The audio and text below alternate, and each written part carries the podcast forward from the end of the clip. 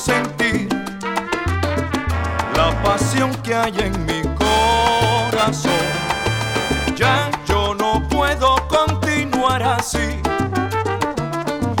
sin decirte que te adoro.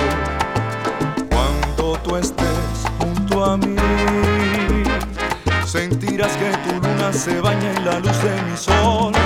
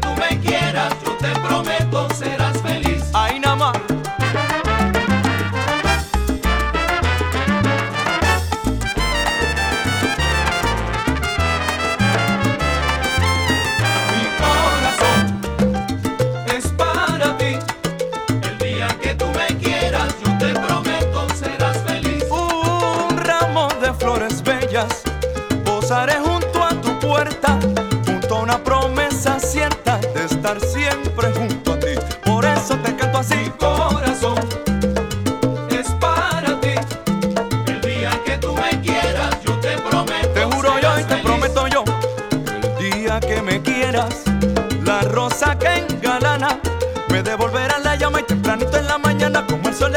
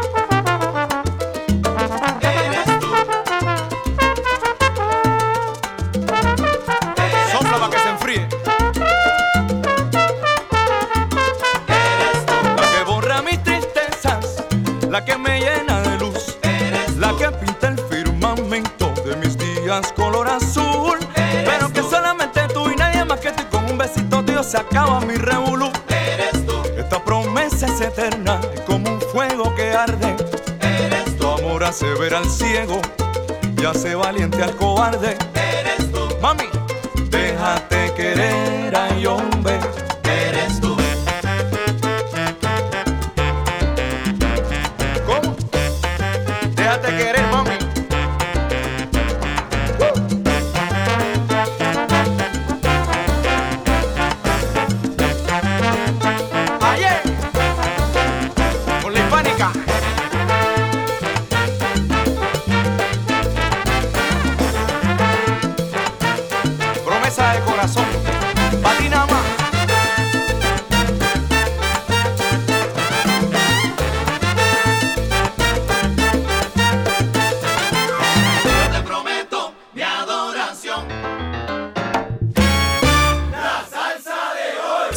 Bienvenidos a otra edición de La Salsa de hoy. Yo soy Ricardo Padilla y te doy la bienvenida al programa donde se vive la nueva era salsera. Esto es La Salsa de hoy. Y tenemos una sorpresa para todos ustedes, ya que eh, se me dio, se me dio, se me cumplió la, la, la, promesa que le tenía a todos ustedes, ya que estaba buscándolo desde hace algunos meses y por cosas de la vida se dio en Puerto Rico.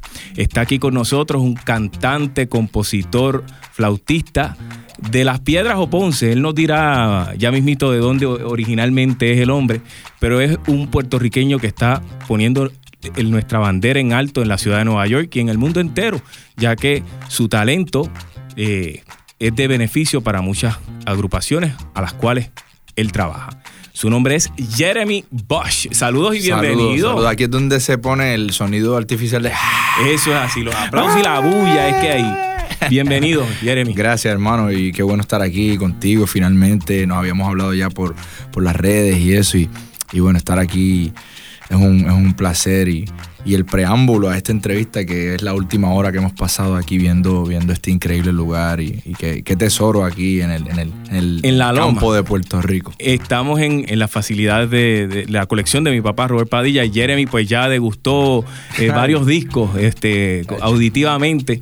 Y escuchamos el, el álbum Cheo del año 1971 y verdaderamente nosotros tenemos un pasado musical extraordinario. Y tenemos un futuro aún mejor porque gente como tú son las que dan continuidad a una tradición tan bonita que ha marcado no solamente a los puertorriqueños, sino a todos los latinos, donde la salsa y la música bailable pues reina. Y me gustaría empezar eh, por ahí. ¿Cómo es que tú te encuentras con esta música que te da ese paso a tú tomarte en serio una carrera en la música? Wow, la música, bueno, yo pienso que yo decidí, como a eso de los 15 años, yo había recibido una beca completa de la Universidad de Berkeley para yo ir a Boston hacer el programa de cinco semanas. Y ahí, audicionando, recibí una beca completa para ir a la Universidad de Berkeley, ya como bachillerato. Una beca completa en Berkeley ahora mismo es valorada en más de 200 mil dólares, como 50 mil por, por, año, un, un, bachillerato de cuatro años. Y de ese semestre, como 3, más de 3.000 audiciones tomaron lugar en Boston y solamente a 11 estudiantes del mundo entero, solamente a 11 le dieron una beca completa. Yo estuve entre esos 11 estudiantes y después de ahí entro a los 18 años, salgo de la, de la Escuela Superior Petra Mercado de Humacao. Ah, estudié en la Libre de Música de Humacao con el, con el profesor José Raúl Cruz y, entre muchos otros. algún tiempo Víctor Payano, saludos a él y a Caleco, que en paz descanse. Y bueno, a los 18 años salgo de Humacao, me voy a Berkeley y ahí hago mi carrera de bachillerato. Y en el 2013, en el 2012 me graduó, el 2013 camino en la graduación. Eso es por otra, esa es otra historia, porque me tardé un año para caminar en, mi propia graduación. Pasaron unas cosas.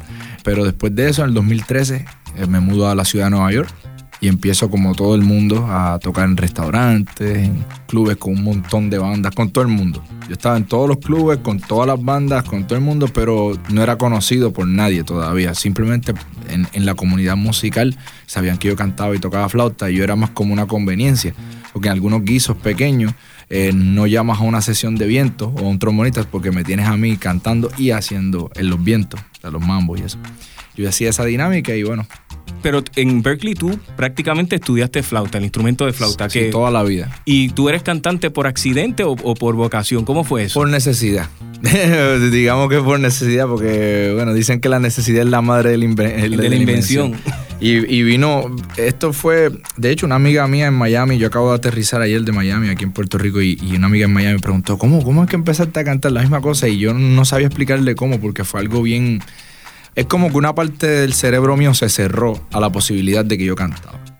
Yo no sabía que yo cantaba. La última vez que yo canté fue cuando yo era bien niño en la iglesia, ¿verdad? Pero entonces, ¿qué pasa? Que después de que yo cogí la flauta en serio, mi cerebro me dijo, ok, tú eres un instrumentista. De hecho, yo perdí respeto por los cantantes, ellos no son músicos de verdad, esto es lo que hay, ¿me entiendes? Esa mentalidad bien, bien cerrada de los jazzistas, de los músicos. Que... Entonces, ¿qué pasa? Que durante muchos años yo lo que me dediqué fue a eso. De hecho, mi primer guiso profesional yo creo que yo tenía como 16 años con Giovanni Hidalgo, una banda que él formó que era Atlantis, algo así que era con, Ramón Vázquez, con, con, un montón de gente.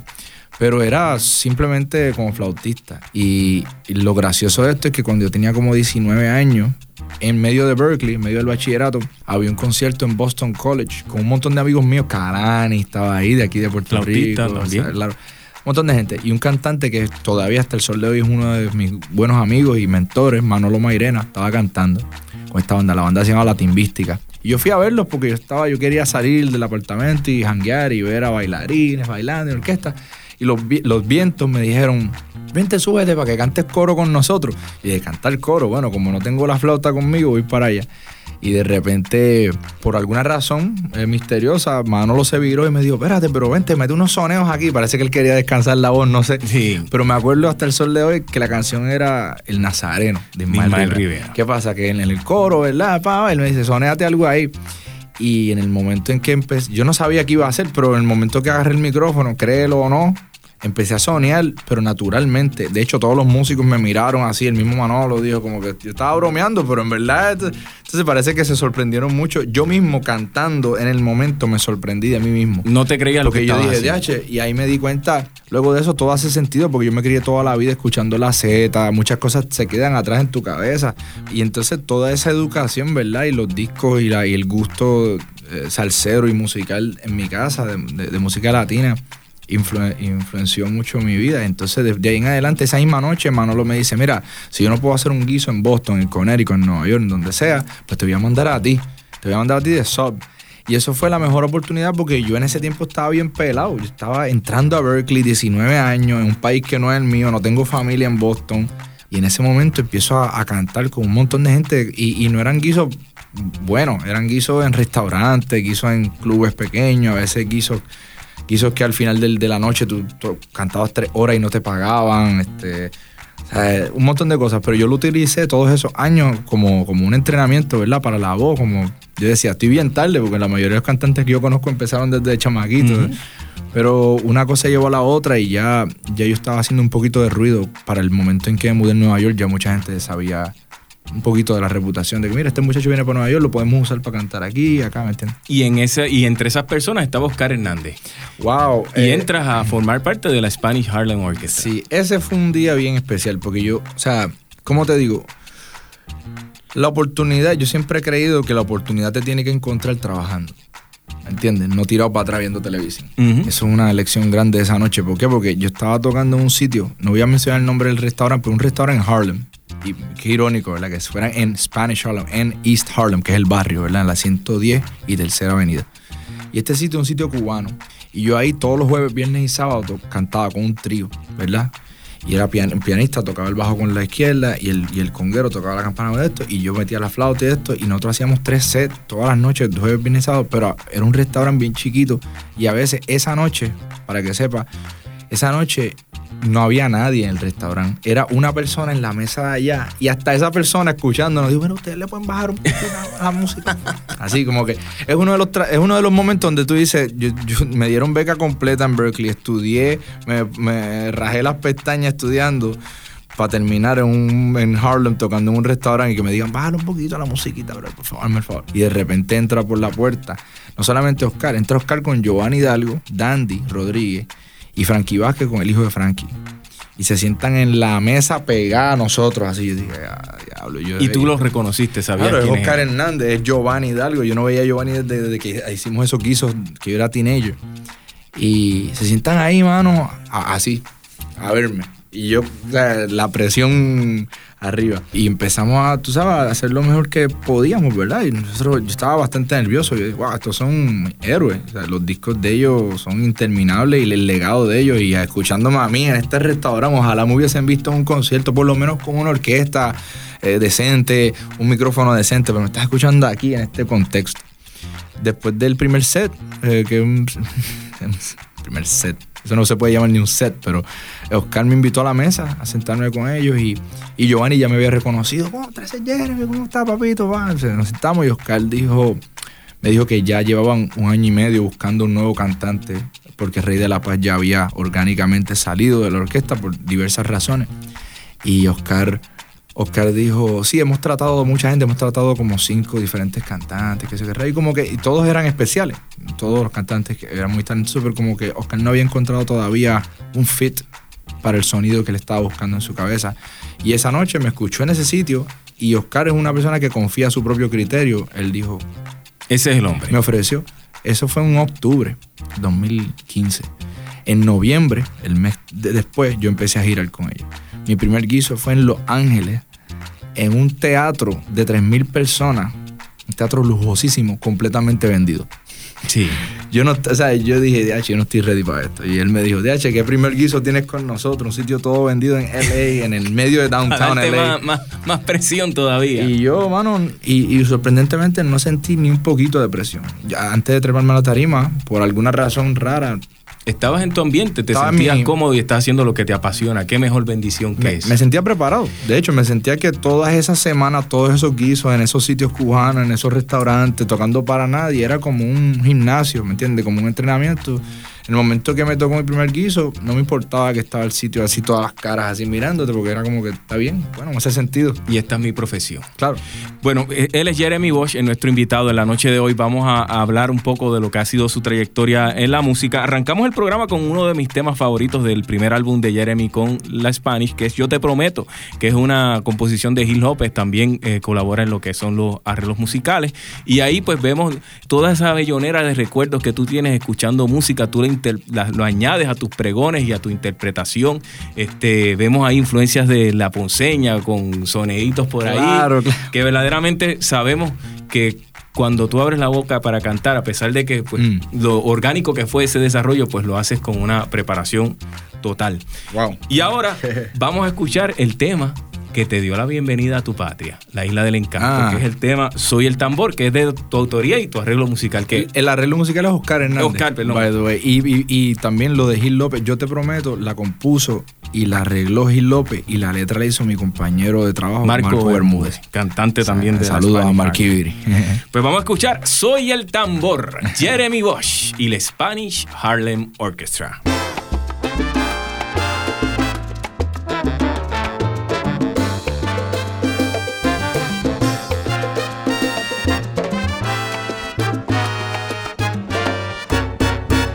Conocí un tambor muy triste y abandonado en la esquina de un colmado en la ciudad de Nueva York. Su cuero desafinado y una lámpara por encima para adornar aquel lugar. Qué desgracia le ha tocado. De pronto el tambor me habló y me contó toda su historia de sus épocas doradas y de sus días de gloria de Celia y de De Barreto y de Roena de Willy y Héctor Lavoe. Se podrán imaginar qué incredulidad la mía al ver hablar un tambor que esas cosas me decía. De repente de aquel sitio el tambor desapareció. Y ahí es que me di yo cuenta que aquel tambor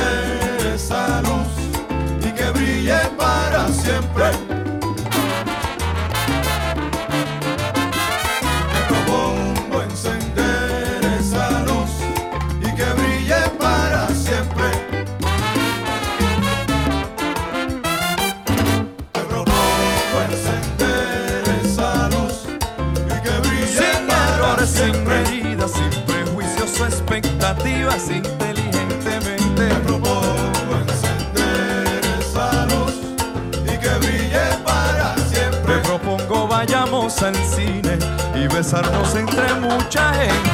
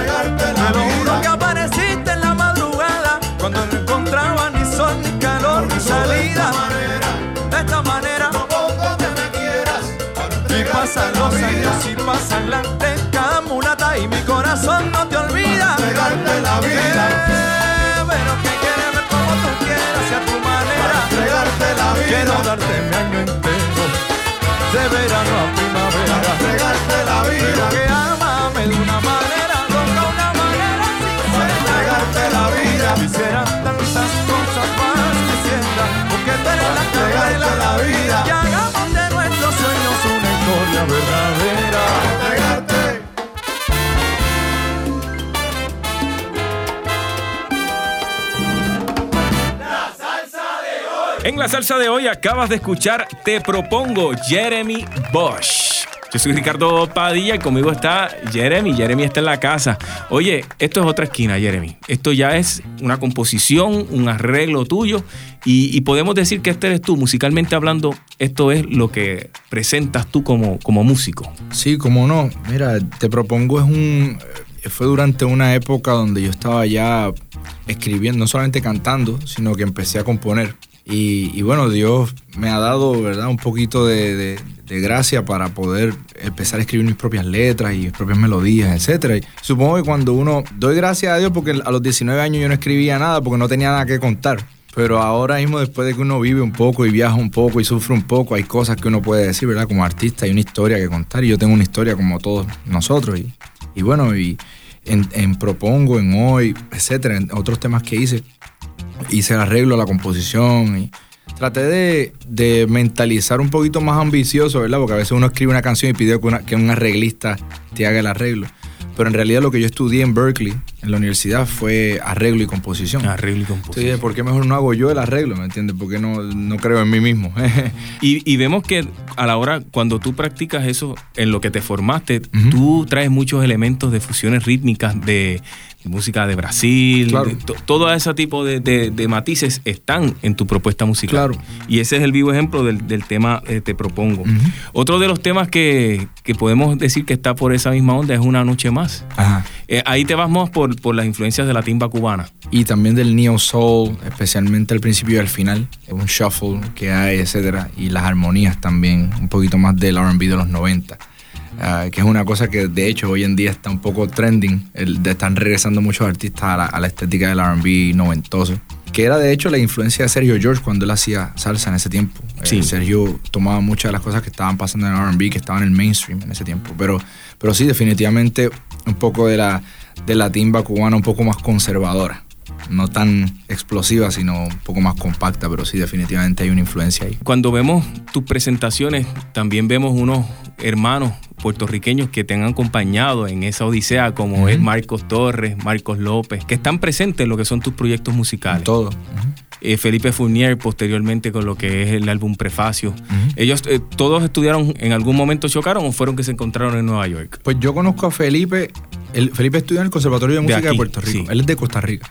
Y antes de Nueva York vivió varios años en México. Pero Felipe y yo éramos amigos desde que yo tenía 16 años, que yo no estaba, yo estaba todavía en la high, pero yo venía al conservatorio de San Juan a los jam sessions y a tocar. Y Felipe y yo nos conocimos, él tenía el pelo bien largo y, y era otra persona, de hecho, pero era siempre tremendo, tremendo talento. Y él y yo cliqueamos así, como Oscar Hernández y yo, cliqueamos Felipe y yo o sea, nos convertimos en hermanos. Y él venía y manejaba de acá en fines de semana y venía a veces a las piedras, se quedaba en casa y a veces íbamos al cine y, y compartíamos música.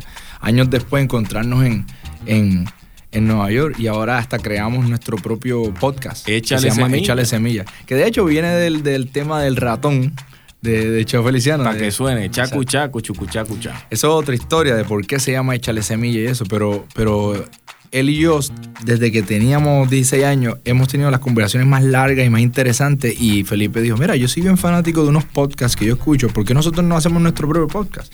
Ya que siempre estamos hablando o de películas, o de series, o de libros nuevos, o de cultura pop, o de lo que sea. Y decidimos crear esta marca y este, y este podcast que sale todos los lunes. Eso es así, ¿no? Y, y tienen invitados. Yo recientemente escuché el de Rubén Blades. Con Rubén, en la casa de, Rubén, sí. Vamos a escuchar ahora una noche más. Composición y arreglo de nuestro invitado esta noche, Jeremy Bosch.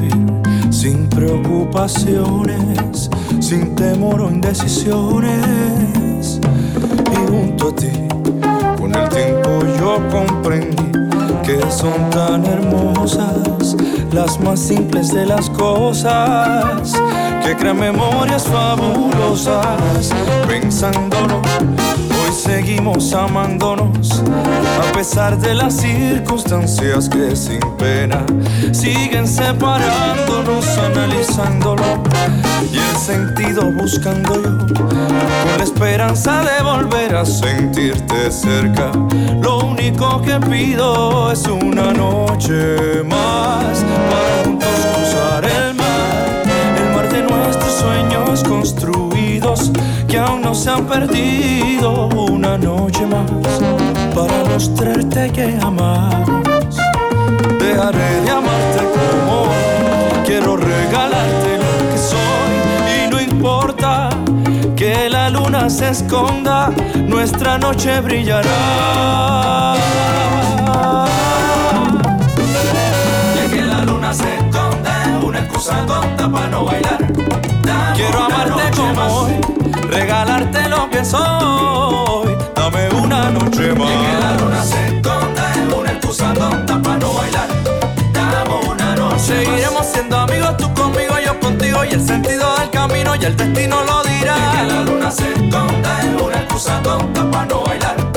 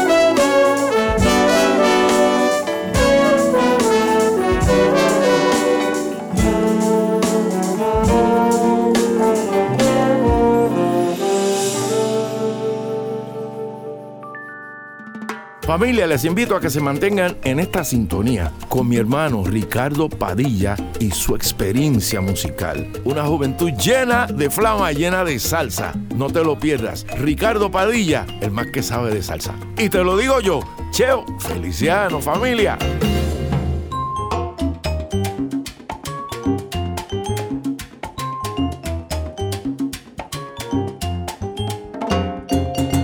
Buenas tardes, Nueva York. Para mí, el guaguanco es una alborada. Es la tristeza que me hace sonreír cada mañana. Es lo que llega desde el barrio al alma adentro. Lo que se filtra por el mismo corazón.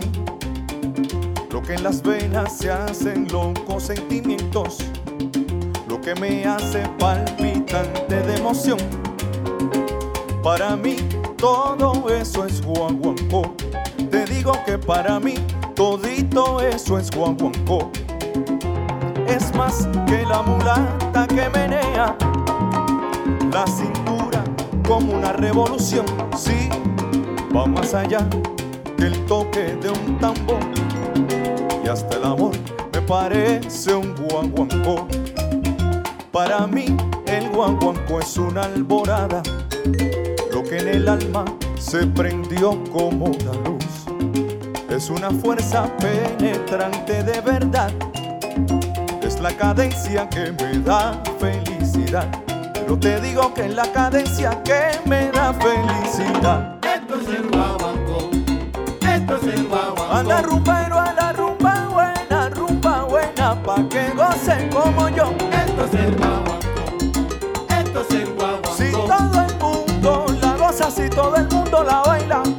tú como yo.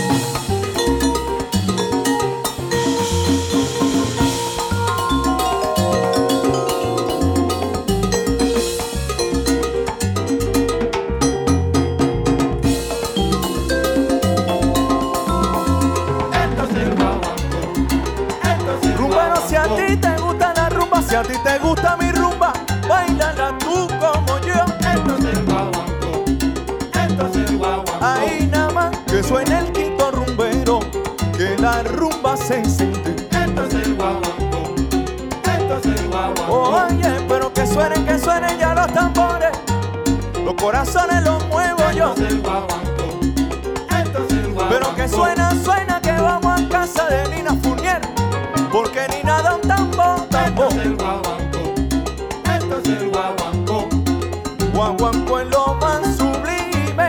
aquí está mi Esto es el guaguancó. esto es el guaguancó. Pero que guaguancó que es una alborada, y aquí te lo digo yo. Esto es el guaguancó, esto es el guaguancó. Anda.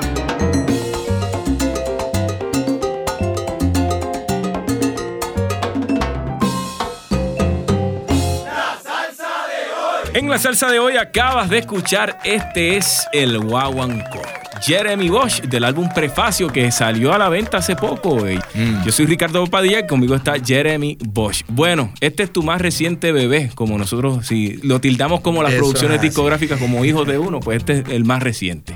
Háblame sobre qué te motivó primero a crear este concepto musical que tienes músicos extraordinarios, recreando la primera fase de la carrera de, de uno de los músicos más queridos, más respetados, como lo es Cheo Feliciano.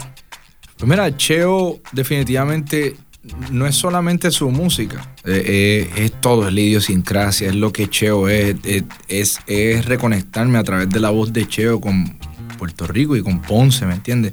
Ah, ambos nacimos en el mismo pueblo, entonces a pesar de que me crié toda la vida en las piedras, que eso ya aclara la duda Sí. del principio del programa.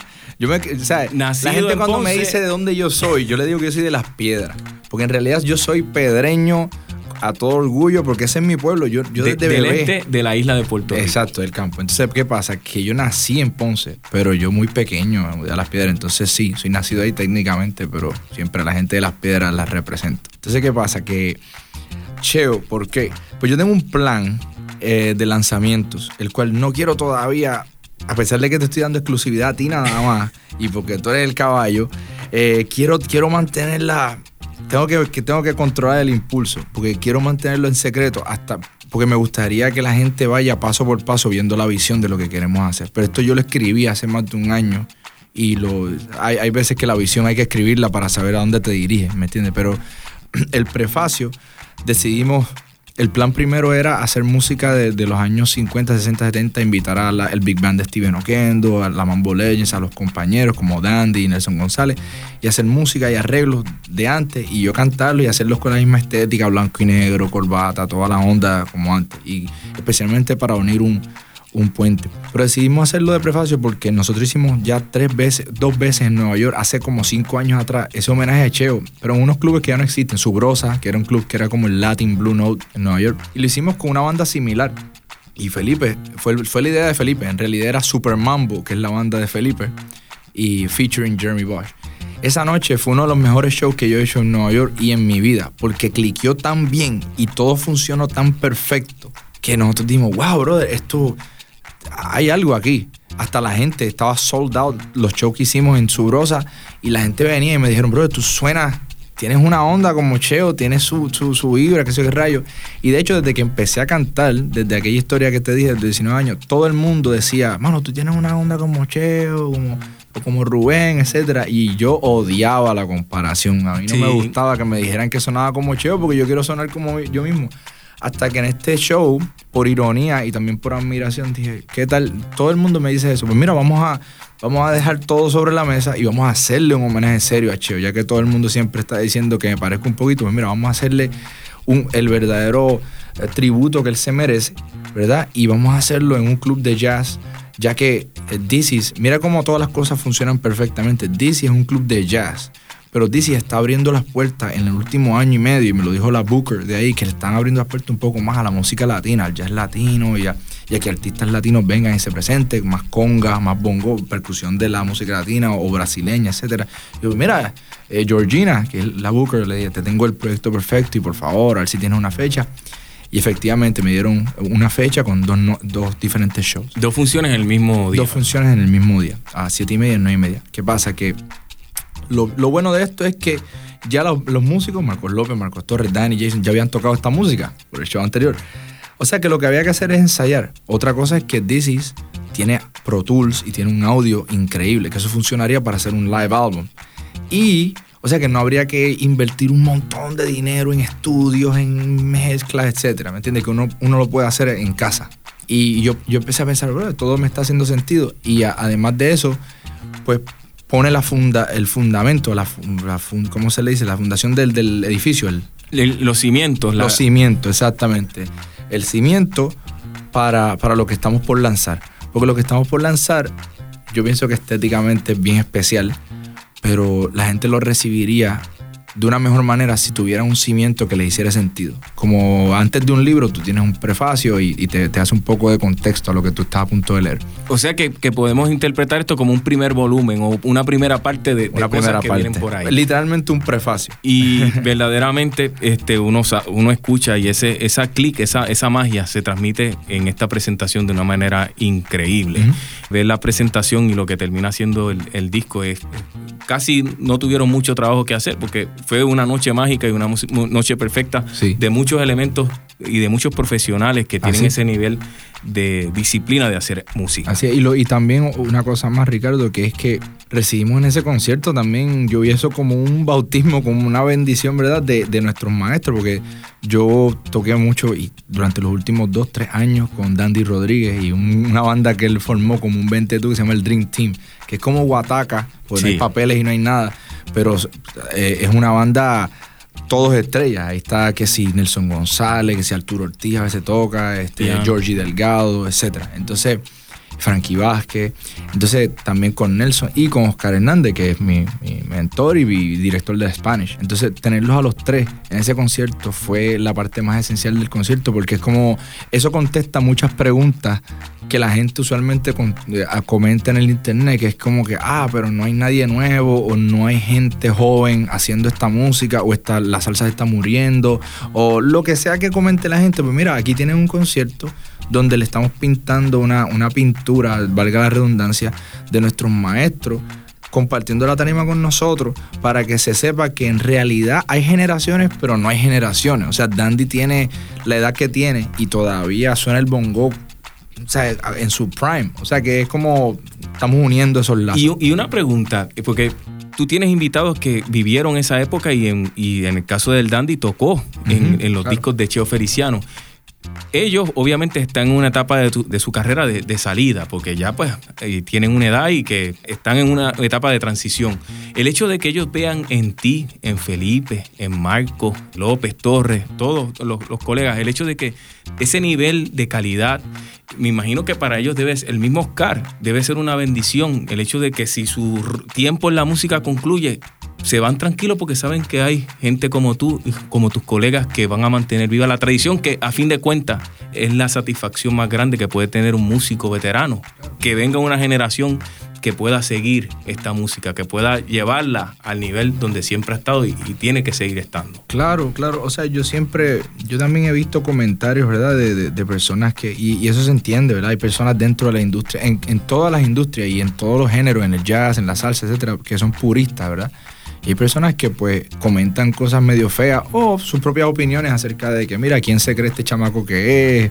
El gran Cheo Feliciano, este chamaco no le puede ni, ni atar los, los- cordones o cómo, cómo él se atreve.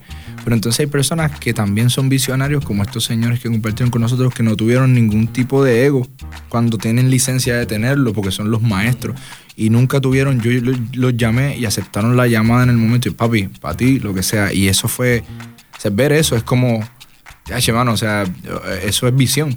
Y eso es tener un- una, una, una visión de invertir en, en la gente que, que viene después de uno. Y yo, yo espero aprender de esa lección para que cuando yo tenga cierta edad también poder a los chamacos que vienen después de mí dejarle algo que no está dañado y por lo menos algo, un sistema saludable que ellos puedan alimentarse para cuando ya yo no esté. Y eso es así, ¿no? Y cuando tú recibes esos comentarios de esos veteranos, es que en su universidad, en la universidad de ellos, de su trayectoria, tú estás graduado con honores. Bueno. Así que vamos a escuchar de ese álbum de 1971, Cheo, composición de Tite Curet Alonso, Si por mí llueve. Jeremy Bosch.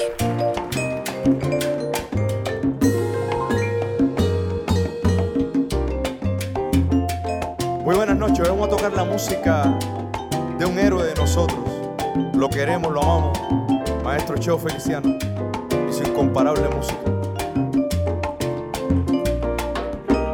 Esperando que pare de llover para tirarme a la calle. Porque cuando el agua cae, no se queda seco nadie. Y no me voy a mojar porque se me daña el pelo. Así decía Marcelo, pero hablando sin pensar que no se puede dañar lo que nunca ha sido bueno. Con tu sombrero busca una capa que del agua nadie se Avanza, escapa. avanza, ponte la tapa, titirrita, mira, mira, mira que se escapa una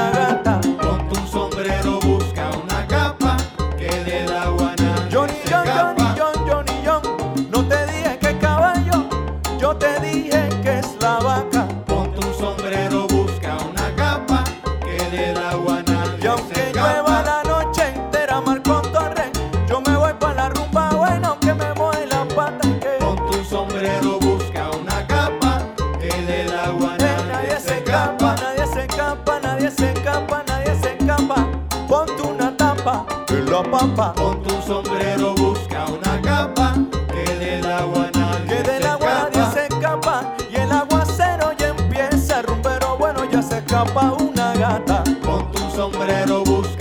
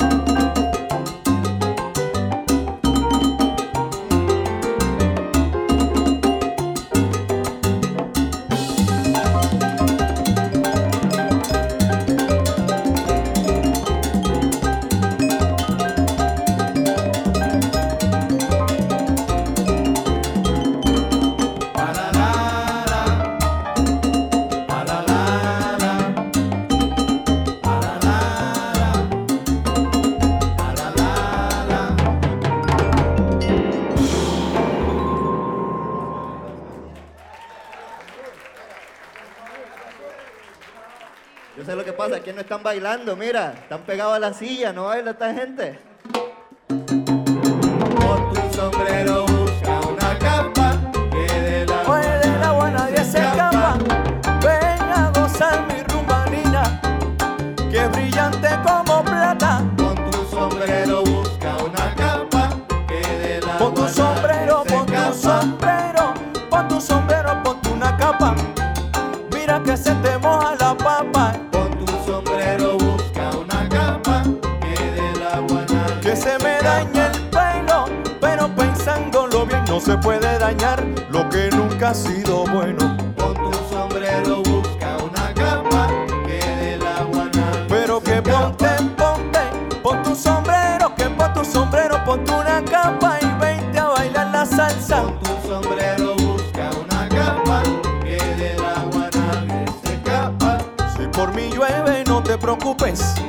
Esta noche salgo pa' la bachata. Con tu sombrero busca una capa que del agua nadie se. Ajá. Bueno, y saludando a mis amiguitos, Eduardo Funes, Nelson de Jesús.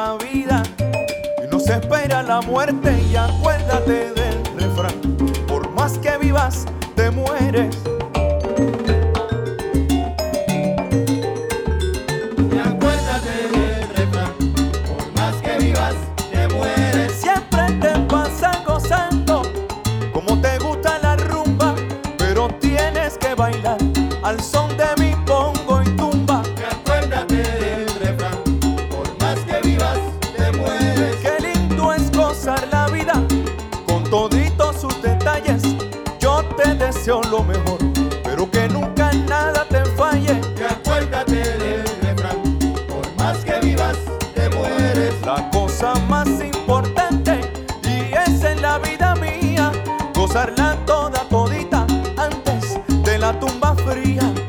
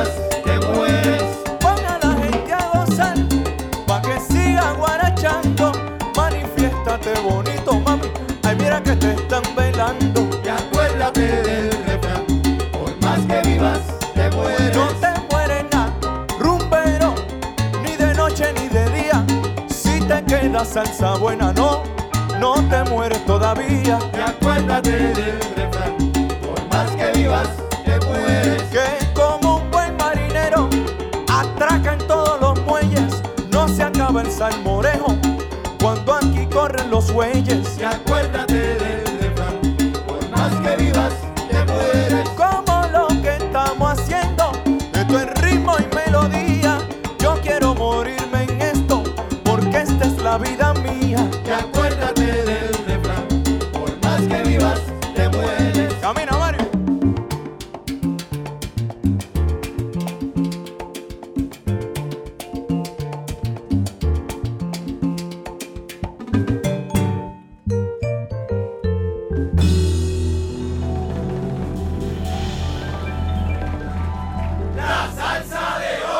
En la salsa de hoy acabas de escuchar Por más que vivas, composición de Ramón Rodríguez.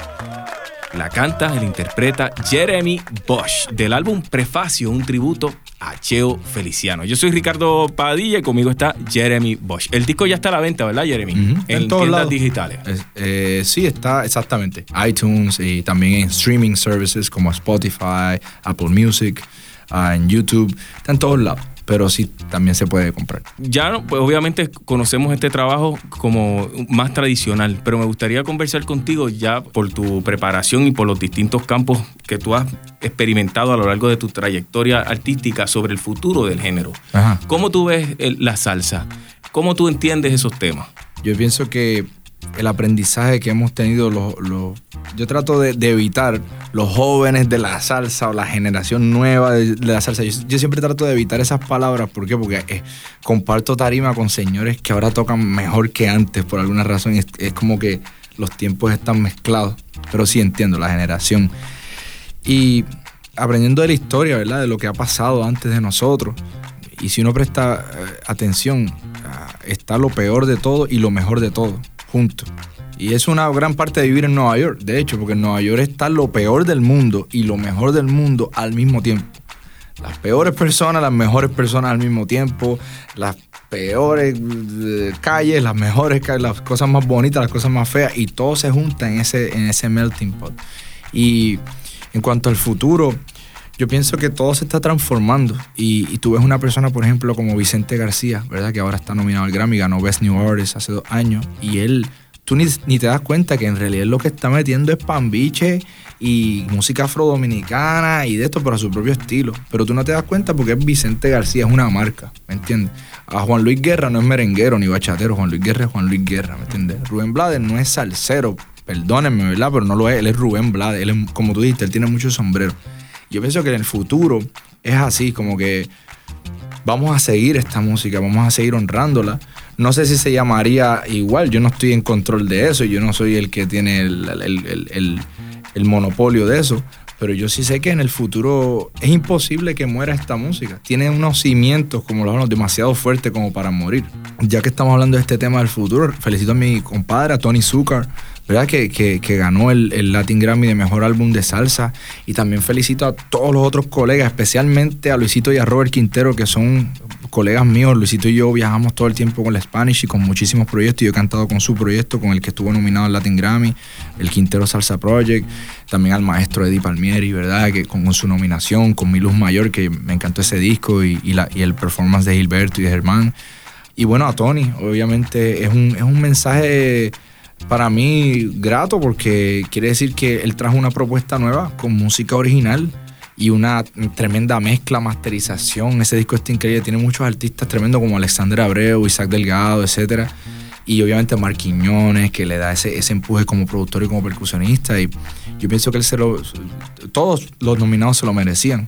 Y al igual que Tony. O sea que cuando Tony Zucker gana ese Latin Grammy, no pierde nadie.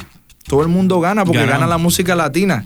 Y la música tropical, especialmente la salsa, y hay que verlo así. Esto es una comunidad al final del día. Miami, Nueva York, Los Ángeles, no es como que nichos. Son una comunidad entera de Puerto Rico, Colombia, Perú, Nueva York, Los Ángeles. Somos todos una comunidad. Y si alguien gana y hace las noticias nacionales, entonces todos ganamos. Porque entonces si tú haces esto, la gente te va a relacionar con ese éxito. Exactamente. No, y, y verdaderamente, y quizás tenemos, estamos teniendo una conversación de domingo, pero yo creo que la globalización impacta obviamente a la música. Y el hecho de, que las fronteras ya no existan y el hecho de que podamos a través de nuestro teléfono escuchar tantas formas de hacer música hace que este tipo de cosas sean posibles.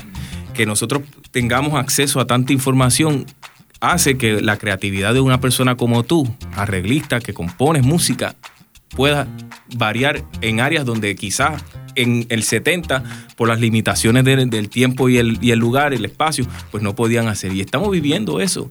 Y eso no, lo- no le podemos tener miedo, tenemos que abrazarlo, porque de, ahí puede salir algo que pueda eh, ser algo tan maravilloso que pueda hacer que este género llegue a otros lugares donde todavía no hay. Exactamente. Y, y yo pienso que lo que tú acabas de decir es la completa verdad.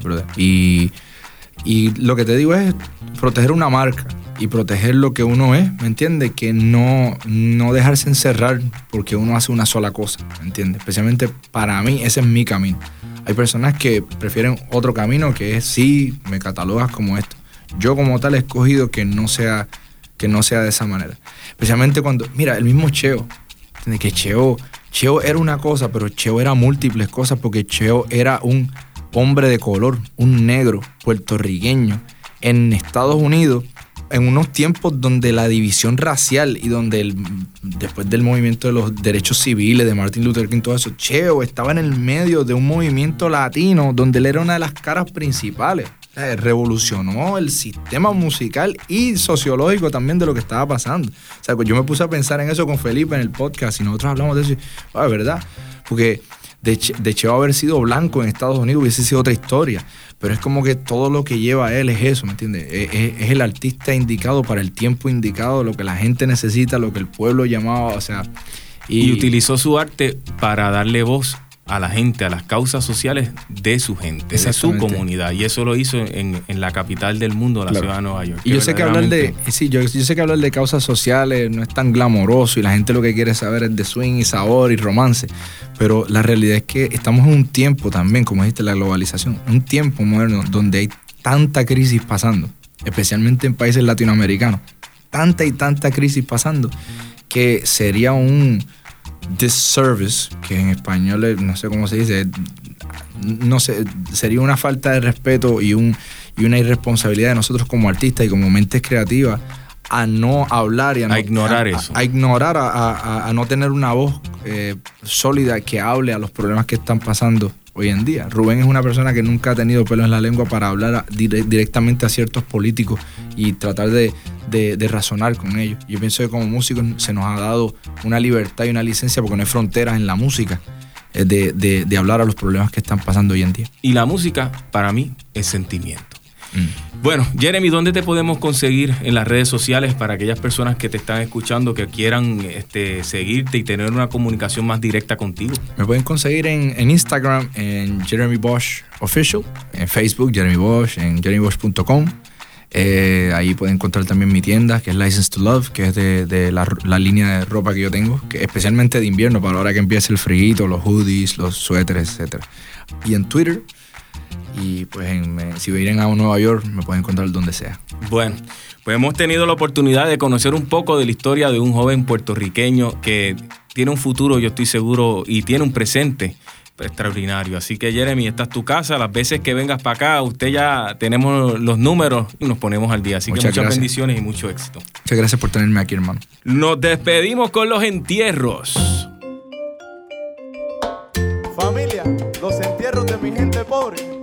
Son una catarata de sentimientos. ¿Sentimientos tú?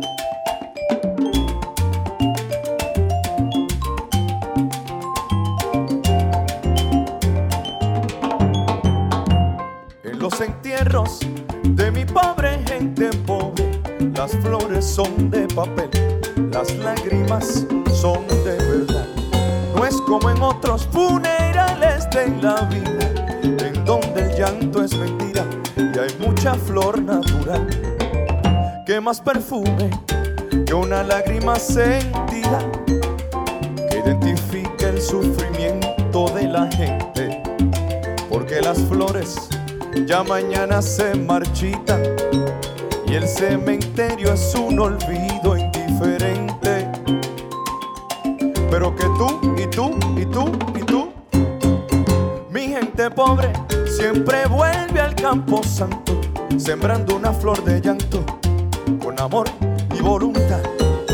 Las amapolas del cariño verdadero son el mayor homenaje de mi gente de arrabal. Pa' Charlie Cubeta, pa' Reguerete, con mucho cariño.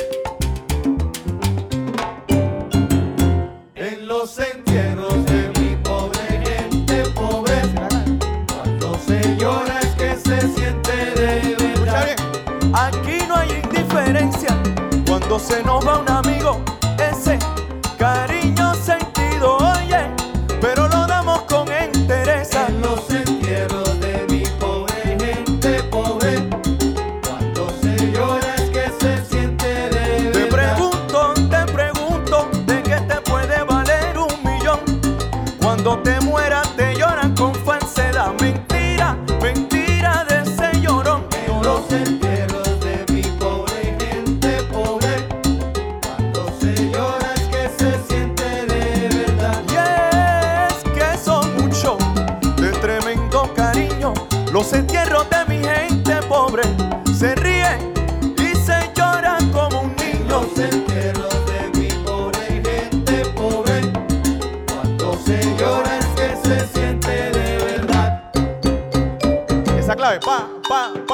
pa, pa,